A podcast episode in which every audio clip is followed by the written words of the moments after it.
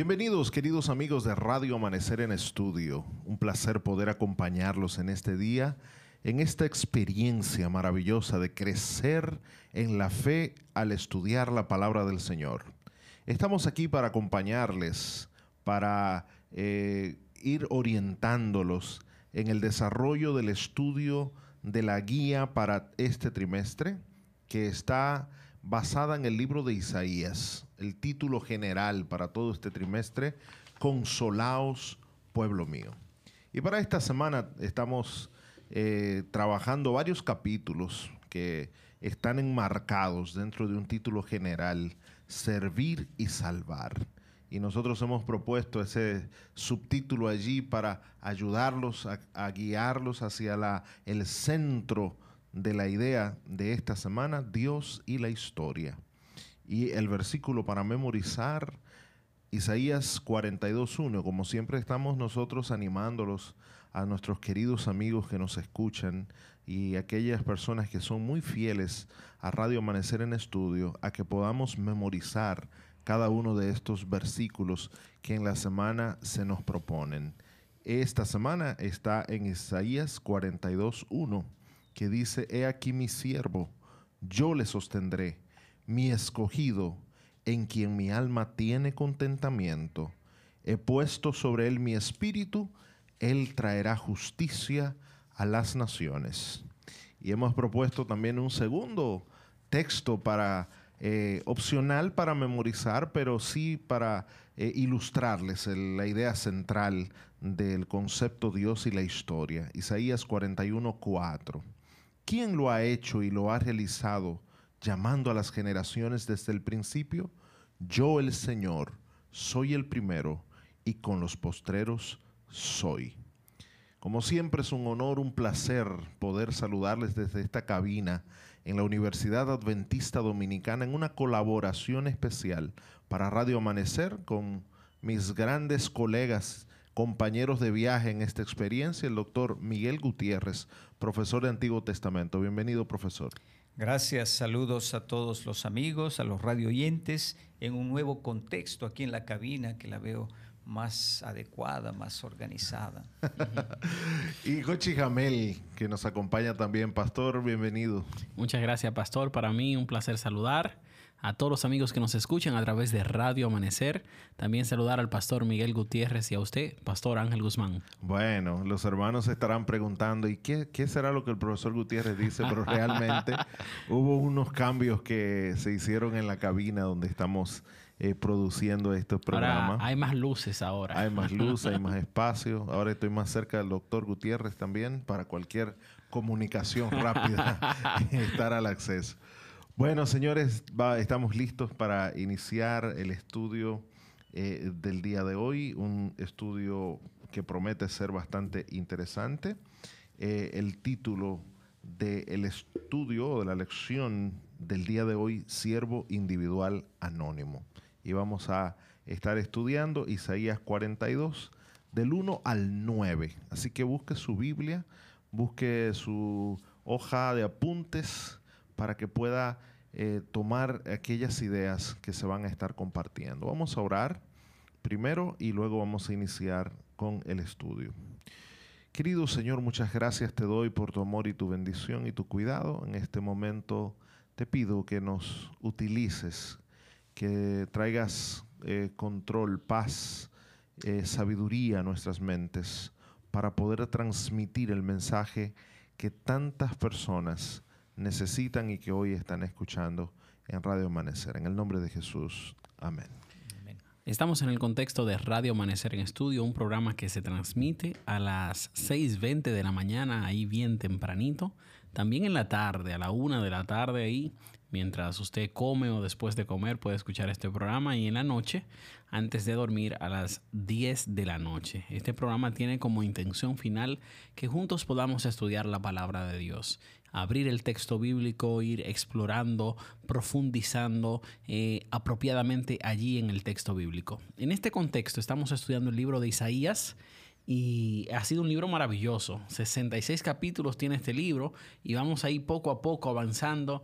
Recuerdo como ahora cuando estudiamos el capítulo 1, que iniciamos nuestro estudio, cuando nos detuvimos en el tema de la santidad en el capítulo 6, luego estuvimos hablando del rey Acaz, y así sucesivamente hablamos de Babilonia en la segunda sección del libro de Isaías, a partir del capítulo número 13 y ya, bueno, señores, ya pasamos a más de la mitad del libro de Isaías y estamos entrando ahora al capítulo 42.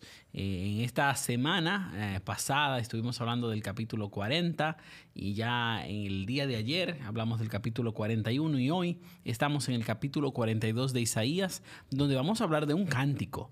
Eh, vamos a estudiar los versículos 1 al 9 y el verso para memorizar que recomienda la lección en esta semana se encuentra en esta sección.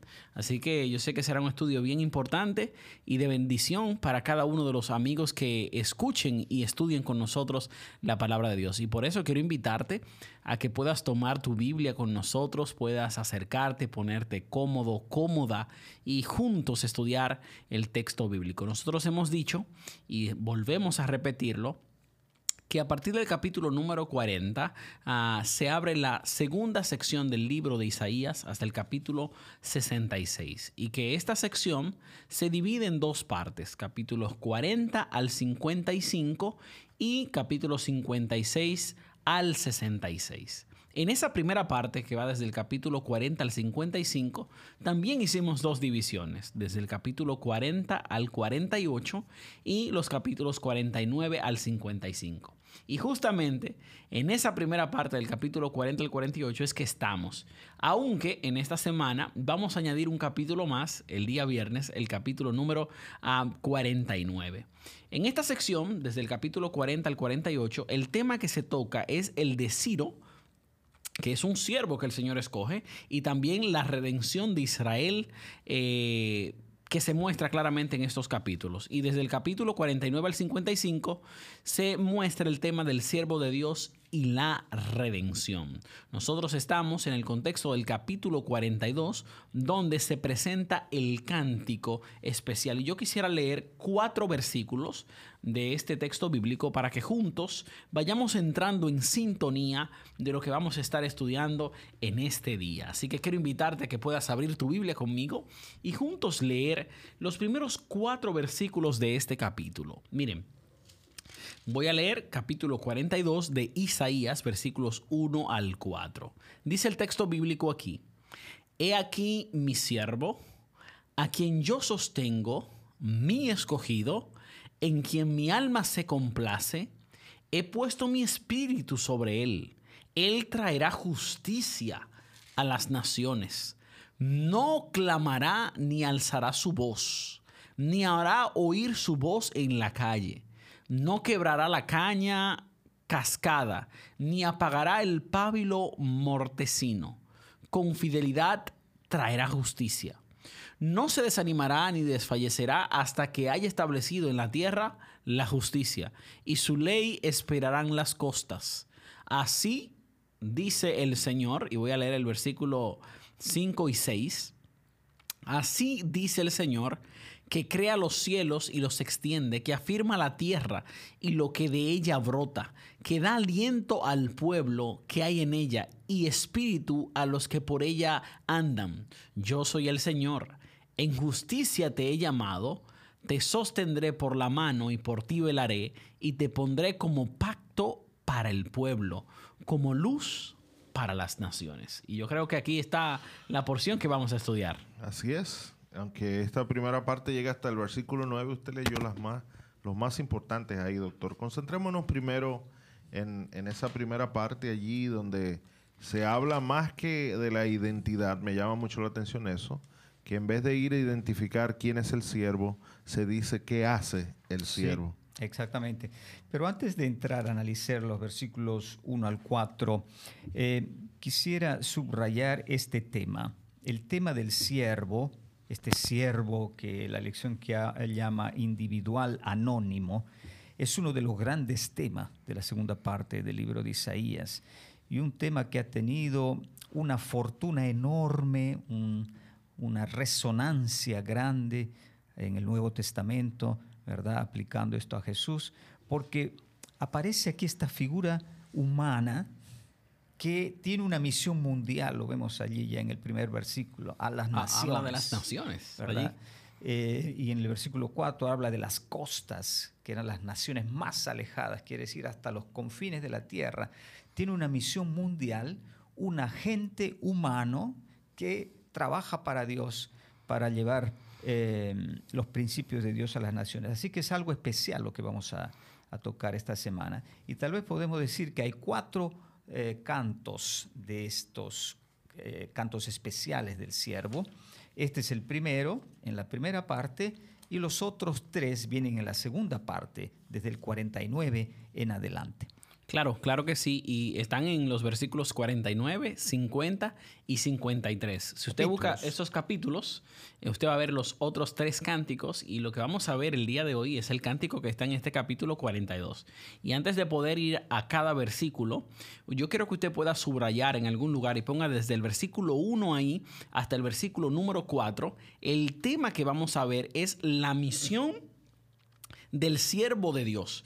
¿Cuál es esa misión? Fíjense que es un siervo misterioso, no sabemos quién es, pero sí se describe la misión de este siervo y a partir del versículo 5 hasta el 9, claramente lo que se detalla en estos versículos es la misión de misericordia. Y vamos a ver algunos elementos importantes que se relatan, y específicamente el versículo 7 allí, que capta eh, bien claro eh, este mensaje de misericordia que este siervo entonces trae. Yo creo que podemos comenzar con el versículo número 1 para estudiar la palabra de Dios. Eh, decir simplemente ah, ayuda siempre describir la estructura, ¿verdad? La lectura. vemos aquí en la primera parte del versículo 1 al 4 una estructura concéntrica. Yo sé que ya me están criticando mucho por hablar de esta estructura concéntrica. ¿En qué sentido? Que en el versículo 1 dice la misión del siervo, que es proclamar la justicia a las naciones, y en el versículo 4 regresa a hablar de ese, esa misión de justicia eh, que es identificada con la ley y se lleva a las naciones más lejanas, que son las islas y las costas. En el centro se habla de la manera como él va a proclamar esto, ¿verdad? Los versículos 2 y 3 sobre todo. Así que comienza y termina de la misma manera y en el centro se dice cómo lo va a hacer. Esto es una estructura concéntrica, esto ayuda a la lectura. Muy importante que al iniciar aquí la descripción del, del siervo, después de que hemos entendido esta lectura de estructura concéntrica, o sea, esta primera parte está destacando cuál es la misión. Ya a simple vista, y como estudiante de Nuevo Testamento, me, me, suenan estas palabras, ¿verdad? El siervo a quien yo sostengo, mi escogido, en quien se ha complacido mi alma o en quien mi alma se complace y he puesto mi espíritu sobre él. Suena mucho a, a, las, palabras que Dios pronuncia según los evangelios, en el momento en que Jesús se, bautiza. Claro que sí. Es un eco, es un eco, ¿verdad? Allí probablemente una alusión muy directa o una cita de lo, del evangelista, creo que es Mateo, que resalta esa parte. Pero vemos que una de las, de las cosas que se le atribuye al siervo es que trae justicia a las naciones. Y llama la atención que Dios, aunque escoge un pueblo, y, tiene un pueblo especial, no, no, está, no es un Dios que es exclusivo para ese pueblo, es un Dios que está abierto a las naciones, es un Dios que utiliza al pueblo para proclamar justicia, para predicar, para, por ahí, para hacer luz. Para hacer luz a las naciones. Y yo diría para evangelizar, ¿verdad? A todo el mundo. Entonces, este siervo tiene esta, esta gran eh, tarea. Que bueno, se, se, repite esto en el versículo 4, así como el profesor señaló hace un ratito, yo lo recalco, cuando dice no se desanimará ni desfallecerá hasta que haya establecido la justicia otra vez, pero ahora uso un paralelo de la, de la idea, eh, la justicia y su ley que esperarán las costas, refiriéndose, ¿verdad?, a la extensión, esa expansión. Eh, no, es una obra eh, concentrada en un espacio geográfico específico o a una etnia específica, es una obra que está siendo proyectada a todas las naciones de la tierra. Sí, puede em, provocar un poco de perplejidad. ¿Qué cosa es esta justicia que va a proclamar? Eh, ¿Verdad? Pero el versículo 4 lo aclara con ese paralelo. Esa justicia es la ley. Y en el eh, hebreo, en la Biblia hebrea, eh, ley es Torah. Y la mejor traducción de Torah no es ley, sino enseñamiento, instrucción. Así que evidentemente lo que el siervo va a hacer hasta los confines de la tierra es proclamar los principios del reino de Dios para proclamar la religión de Dios. La religión que comienza con Israel se va a expandir mundialmente a través de la obra del siervo. Y ese versículo número uno resalta dos elementos importantes. Este siervo dice claramente que el mismo Dios lo ha escogido. Eh, si ustedes pueden verlo ahí claramente, el versículo uno dice que lo sostiene. Eso es lo primero que dice realmente. Eh, he aquí mi, siervo, eh, yo lo sostengo eh, yo lo he escogido y en él se complace mi alma. Al parecer hay, una elección especial de Dios para este siervo y, le añade que su alma siente placer, eh, placer, se complace en este siervo y que sobre él va a estar el Espíritu y con esto va a llevar la misión a todo el mundo. Creo que Claramente la justicia, la enseñanza de Dios y sus principios eh, quieren establecerse a través del siervo a todas las naciones. Y la palabra justicia se repite, el, versículo 3 también la repite. Tres veces, eh, exactamente. es, una, es un punto clave en la misión del siervo, claro. que es la expansión de la justicia. Y qué, qué excelente eh, idea propone el profesor cuando relaciona justicia con la ley y concluye que la misión del siervo es ese establecimiento de la religión de Dios, de, ese formato de Dios. Y qué, y qué interesante que es a todas las naciones de la tierra. No está delimitado. Eh, probablemente en el siglo I Israel lo estaba entendiendo diferente, porque se sentía muy, muy céntrico, pero ellos también tenían misión hacia afuera. No sé si con la misma intensidad con que aquí se describe. lo que es interesante aquí es esa esa dimensión mundial, ¿verdad? Eh, como decíamos al inicio, se está hablando de una evangelización mundial. Eh, y a nosotros nos gusta hablar de la evangelización y qué fuerza que hay aquí, que hay un siervo que eh, realiza ese plan de Dios. Me interesa, me impresiona los versículos 2 y 3 con varias frases negativas no clamará, ni hará oír su voz, no quebrará.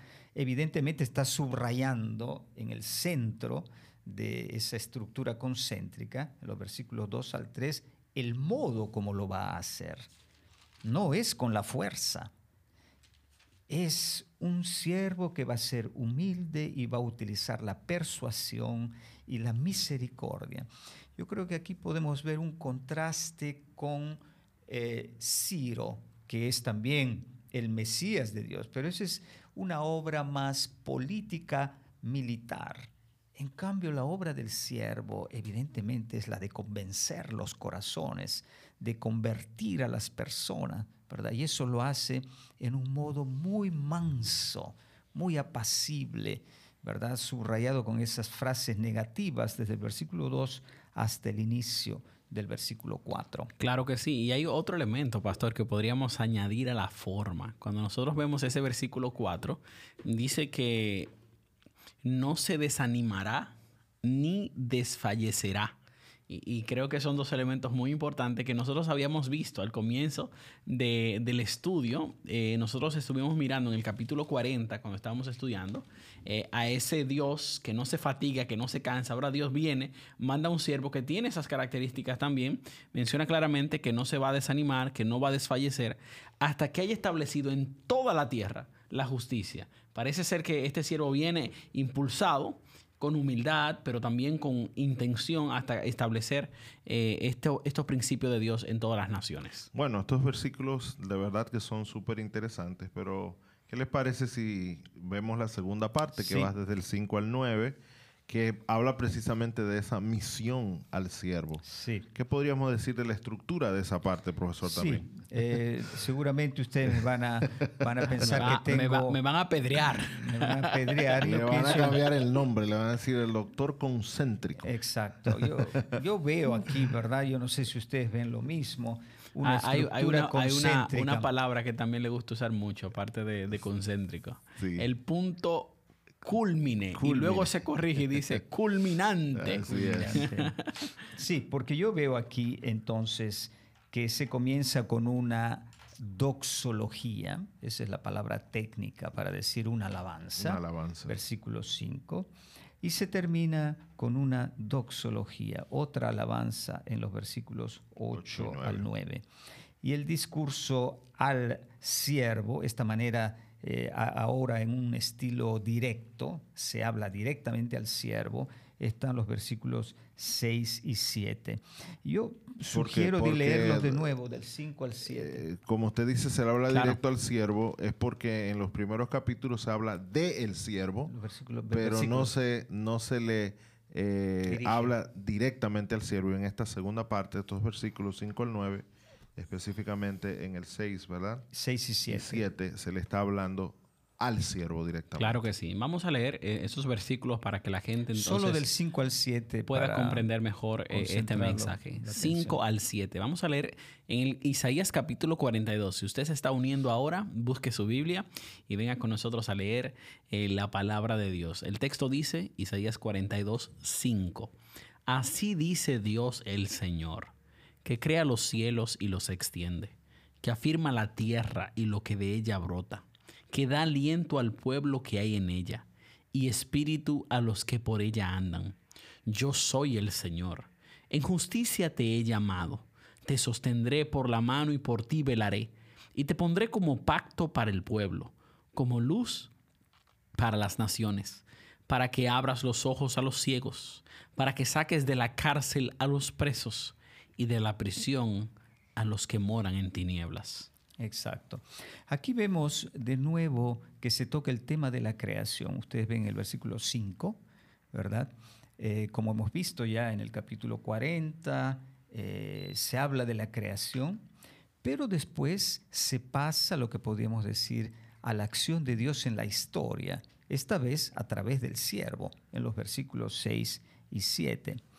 Como podemos ver en el versículo 7, es una misión de misericordia abrir los ojos a los ciegos, sacar de la cárcel a los presos y de la prisión a los que moran en tinieblas, es una descripción entonces de una ayuda a los débiles, ¿verdad?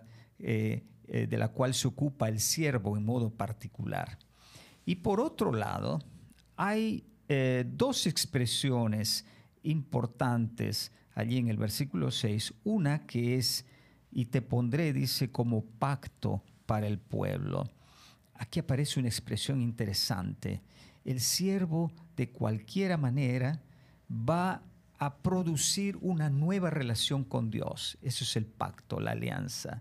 Israel que vivió mal esa alianza, ¿verdad? Más o menos, a veces más mal que bien, con eh, en la intervención del siervo va a llegar a una relación particular, íntima, fuerte con Dios a través de la intervención del siervo.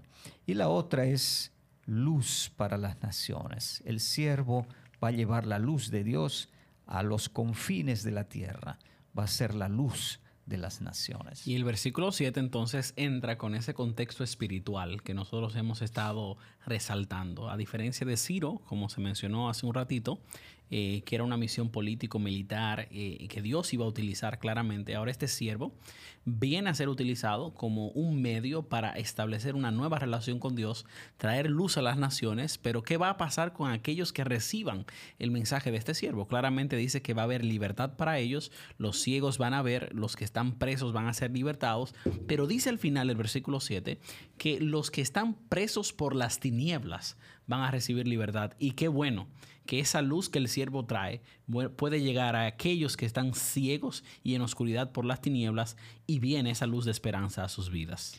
Increíble la obra del siervo, ¿eh? Una obra de misericordia, una obra de salvación, una obra de redención. Eh, no nos queda mucho tiempo ya para trabajar la parte de la identidad de ese siervo, eh, porque tenemos que ver más o menos. Aquí ya el título de la lección nos, nos dice que es anónimo, porque no, no hay una, un formato en el texto mismo en el cual podamos identificar fácilmente este siervo de este cántico. Lo importante es que en el Nuevo Testamento vemos muchas alusiones de estas aplicadas a Jesús. Y hay cita, ¿no? Me parece que en Mateo hay una cita directa de, eh, de Isaías 42, si no, me, si no me equivoco es Mateo 13 o Mateo 12. Claro que sí, que se cita. claro que sí. Eh, sí, podemos decir que aquí tenemos casi una fotografía de la obra de Jesús. ¿no? Se adapta mucho a lo que Jesús hizo en su ministerio. También se adapta mucho a lo que Jesús le pide a su pueblo que haga, a sus seguidores que hagan también. Así que hay una relación como muy y cerrada. Lucas 4, 18 creo que también menciona algo de la libertad a los presos y que estaba con el Espíritu. Exactamente. Entonces eh, hay una relación muy, muy estrecha entre eh, esta, esta profecía de este siervo entre Jesús mismo en el Nuevo Testamento y el pueblo que sigue a Jesús, a quien Él le dice también que hagan estas cosas y asuman esta eh, misión. Así que eh, nos queda importante que esa obra de ese siervo está activa en la vida de todos nosotros. Hoy tenemos la posibilidad de crecer, de relacionarnos con Dios y de que permitamos que Jesús, así como fue predicho y como Él asumió esa misión, pueda transformar nuestras vidas y traer luz en medio de las tinieblas y saber que todos estamos incluidos en esa misión de alcanzar y proclamar justicia y ley a todas las naciones. Que Dios les bendiga a todos hoy y que el Señor nos ayude a crecer y a profundizar todos los días más en su santa palabra. Les decimos a todos los amigos que nos escuchan que puedan estudiar para el día de mañana el capítulo 44 al 46. Eh, señores, estamos ahí en esa, ese inicio de la segunda parte de Isaías y queremos que usted pueda seguir estudiando con nosotros. Les deseamos una bendición muy especial y nos despedimos con esta oración. Padre bueno que estás en el cielo, gracias por el privilegio de estudiar tu palabra. Gracias por permitirnos ver la forma maravillosa en la que tu siervo trajo luz a aquellos que estaban en tinieblas. Queremos establecer una nueva relación contigo, que podamos renovarnos cada día, cada día en ti y que tu Espíritu Santo no se aparte de nuestro lado. En el nombre de Jesús. Amén.